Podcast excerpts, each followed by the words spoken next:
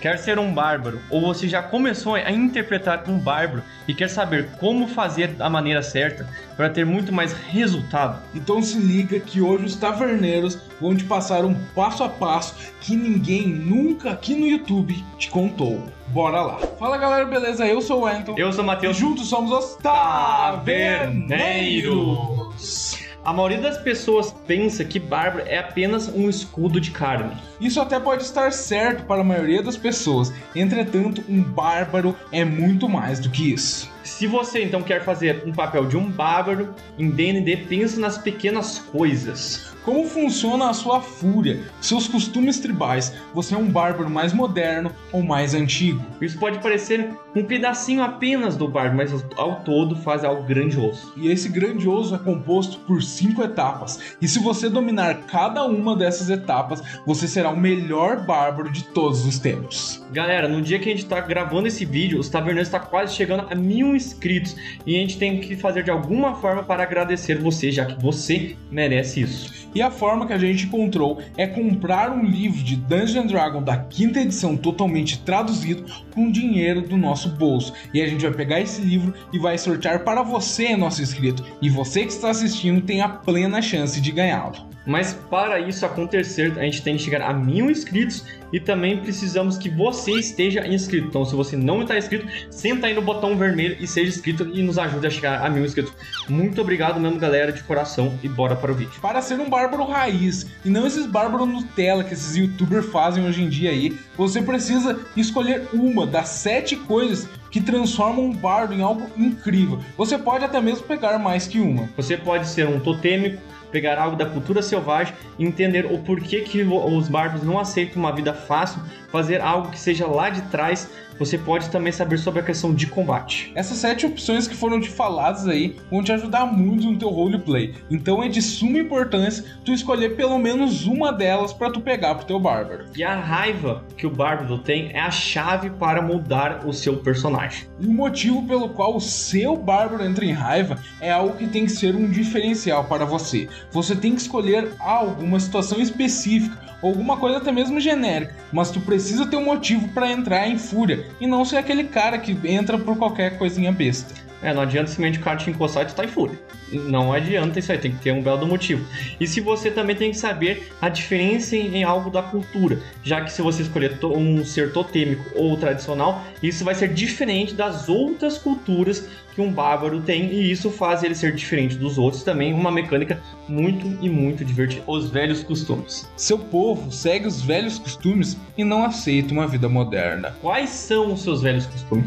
Por que, que você decidiu ter uma vida fácil? Por que raios a sua tribo não gosta de tecnologia? Indo mais a fundo, por que raios você luta? Quais são as suas regras de combate? O mais forte deve prevalecer, mesmo que isso seja uma batalha injusta? E aqueles que não crescem contigo como criança, você vai destruí-los ou apenas desarmá-los? Será que você não poderia fazer um bárbaro que não gosta de destruir e fazer caos? Todas as respostas para essas perguntas você deve responder, ou pelo menos deve responder uma, porque respondendo uma dessas você já vai estar acima do roleplay da maioria dos outros jogadores. A fúria. Sua raiva é um grande potencial para o roleplay. Primeiro, descubra o que faz a sua raiva funcionar. É mágica?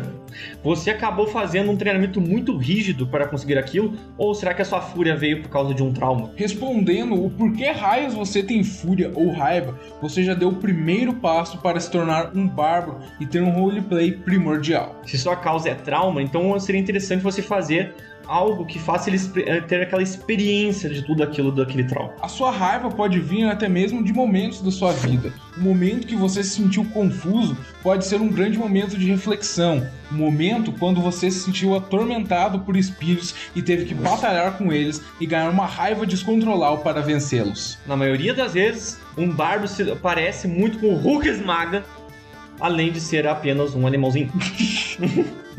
Mesmo que a origem da sua raiva seja algum acontecimento lá do passado, talvez quando você foi criança teve uma experiência traumática. Isso mesmo pode ser que você nem se lembre, mas esse acontecimento tem que fazer com que desencadeie ações no seu eu atual, que seria a sua raiva. Isso pode ser uma forma como se tivesse preconceito com o anão. Então toda vez que você visse um anão, tu pegava esse anão e arremessava ele.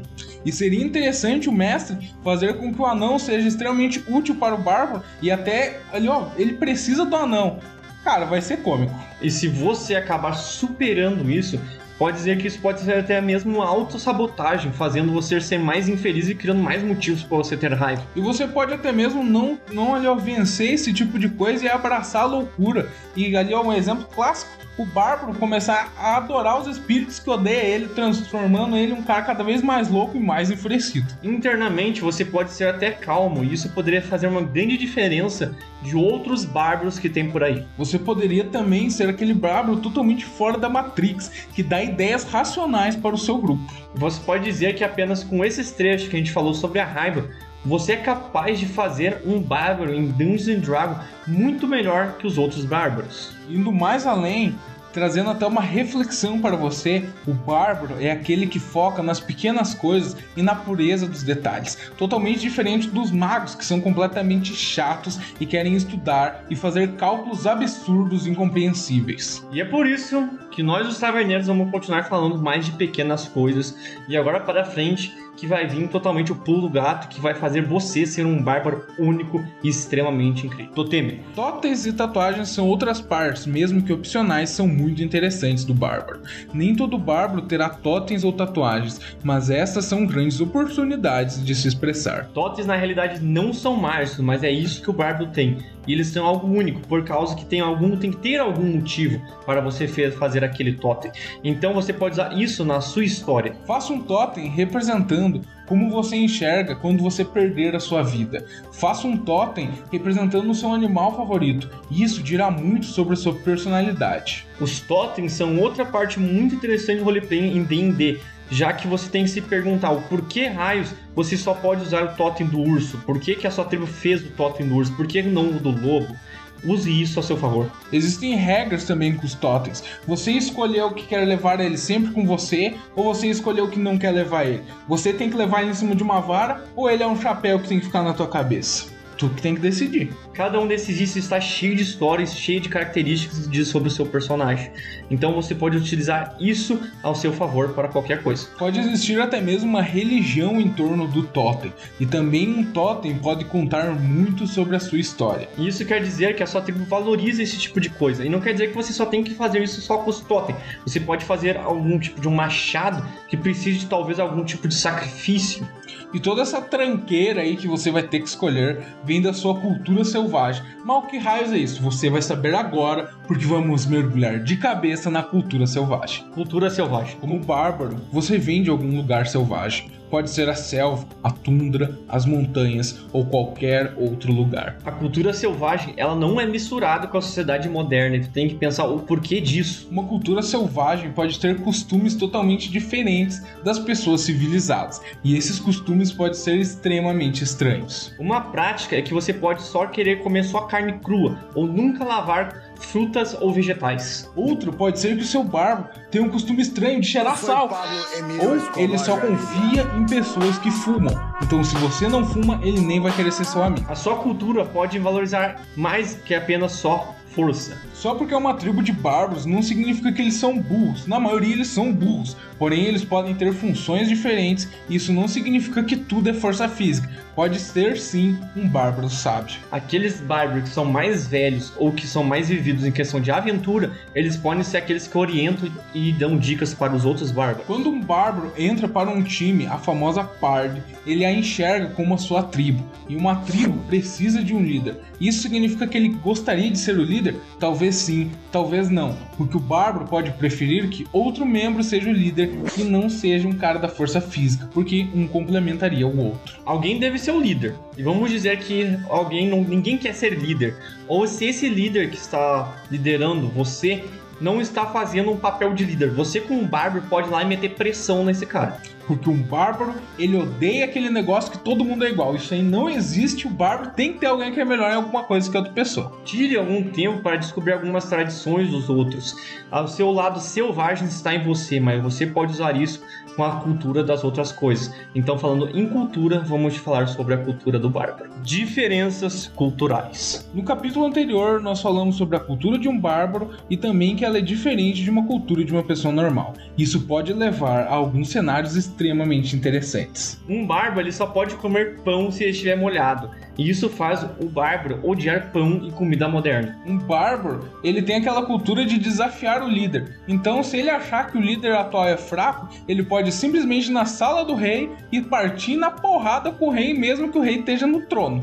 Eu poderia comer uma vaca inteira. Tá, mas quantas vacas? Que parte das vacas? Isso seria uma indagação muito interessante, porque se alguém fala isso, o Bárbaro interpretar o pé da letra e ia vir com uma vaca nas costas e falar, aqui, ó, tá aqui a vaca, não pediu? Roubou do fazendeiro, tá ligado? Aqui, ó, a vaquinha aqui, ó. Pediu, tá aí. Ou também, eu só como se tiver no cemitério. Então, ah, vamos lá pro cemitério. vamos lá pro cemitério. Diferenças de adoração ideias diferentes sobre o que a bondade e a nobreza são. A nobreza pode ser força, enquanto a bondade está potencialmente eliminando alguém antes que eles façam algo muito estúpido. Todos esses exemplos de diferenças culturais pode ser algum ótimo motivo para você interpretar um bárbaro em D&D. Nós listamos no capítulo anterior cenas engraçadas de diferenças culturais. Existe ainda mais essas diferenças que seriam adoração e vamos te falar agora a razão delas. Temos muitas diferenças aqui no mundo real e em D&D também não seria diferente, mas não precisa ser algo tão dramático, algo que chegaria ao ponto de o barbo querer meter porrada assim na cabeça do rei. Essas diferenças ainda assim podem ser de veras estranhas, tipo uma saudação vai que o Bárbaro, ao invés de se cumprimentar batendo com as mãos, assim, né? Padrão, ele vai lá e bate com as cabeças. É uma diferença. Essas diferenças vai colocar você como um personagem muito, muito bacana e vai tirar aquela questão que a gente falou lá atrás de um escudo de carne.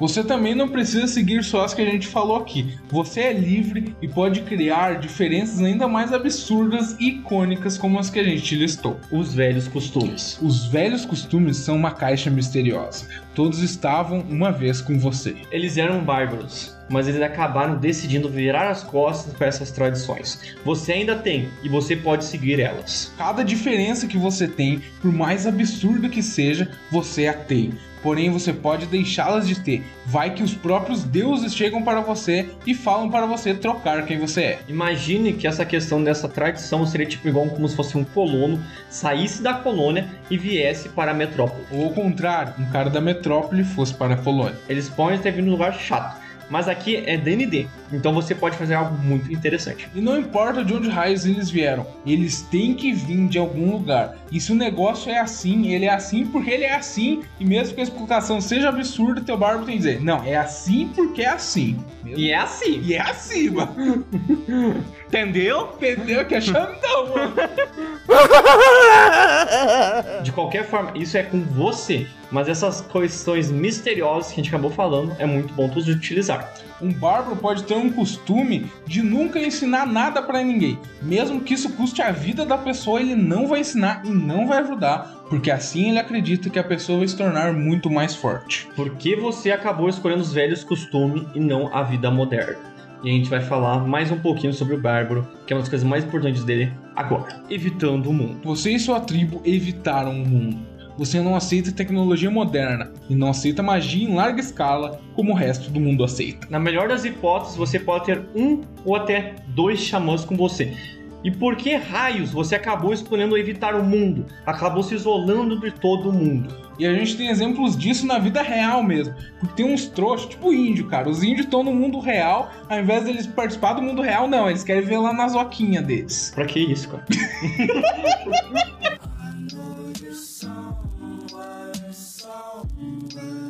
Os Amashis, eles são os grandes exemplos. Esquece aquela coisa do índio, esquece. E nunca disse que, isso, nunca falei. E pensa que os Amashis eles acabam se separando porque por questões religiosas, já que na crença deles eles acabam saindo do povo. Eles podem ter uma questão mais cultural e mais nobre, que nem os índios, que eles querem evitar a tecnologia porque eles se sentem bem assim. E vamos dizer que por causa disso foi por causa de uma tragédia que acabou quase aniquilando e fazendo a extinção da sua tribo. Será que isso foi por causa de magia? Ou será que isso foi por causa de tecnologia? Isso você pode utilizar para você não gostar da vida moderna. Outra razão pode ser simplesmente porque você quer evitá-la. E dane-se, vocês simplesmente são nômades andarilhos que andam por aí evitando a tecnologia. Não é só questão de você querer conquistar ou destruir, eles podem ser apenas ciganos que vão e andam por aí. Sua tribo pode ter sofrido muito por tecnologia. Eles podem ter nunca encontrado uma terra para chamar de sua, pois as pessoas cheias de tecnologia e magia sempre os expulsavam, que nem os índios que ficam lendo a mão aqui da cidade. E quando você acaba perdendo sua terra e sua tribo, só que assim mesmo você continua com a sua tradição. A sua razão por odiar a tecnologia tem que ser triste, tem que ser raiva, tem que ser bruta, tem que ser algo muito impactante. Ou nem nada impactante, mas tem que ser algo que tem uma resposta. E isso não é uma desafirmação, porque precisa ter uma resposta para tu odiar a tecnologia. Isso é algo tão importante para o seu caráter tão importante que isso até influencia na sua questão de combate que vamos te falar agora. Regras de combate. Por que você luta? Para fazer o papel de um bárbaro em Vision Dragons, você precisa saber por que você luta. Você luta por honra, glória, esporte, por quê? Você tem que saber isso. Isso acaba fazendo o seu caráter ser único. Você luta porque você simplesmente gosta de lutar e bater nas pessoas, diferentemente das pessoas que não são nem um pouco selvagens e evitam lutas. Ah, mas por tudo aquilo que acontece na questão de luta e de briga, não quer dizer que é só aquela questão de acertar as contas. Você pode ter um engajamento tremendo com as suas regras e os seus ideais, fazendo com que você sempre seja o primeiro a aniquilar um inimigo e vencer sempre. Isso pode fazer o seu bardo olhar para o terreno, olhar para os seus membros de equipe, olhar até mesmo para questões de magia, qualquer coisa, armas, tudo. Isso pode fazer o Bárbaro ser um estrategista. Indo conta aquilo que todo mundo aí te ensina que te ensina errado, nós os taverneiros te falamos. Um Bárbaro pode ser sim um pacifista que não faz mal algum a ninguém. Isso pode fazer que o seu bardo lute com qualquer pessoa e seja uma besta contra seus inimigos. Mas isso não quer dizer que ele tenha que destruir todo mundo. Isso pode só ser apenas uma resposta de não destruir a minha raça. E as ideias e regras de combate que o Barbo tem para si podem ser algo que vai fazer todo mundo ficar de boca aberta e querer eliminar o Barbo. Já pensou se a regra do combate de Barbo for todo mundo é igual? Então ele ia pegar uma criança e interrogá-la.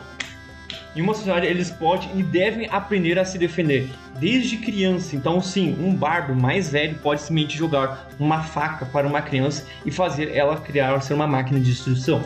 Viu só? Tem jeitos muito mais fantásticos de interpretar um bárbaro do que ser aquele padrão que todo mundo faz, que é bater em todo mundo e ser o burro. Existem coisas que ninguém nunca te contou, mas os taverneiros te contaram. Bárbaro é uma classe muito interessante, algo que ele sempre gosta é de cada vez ter mais aprimoramentos.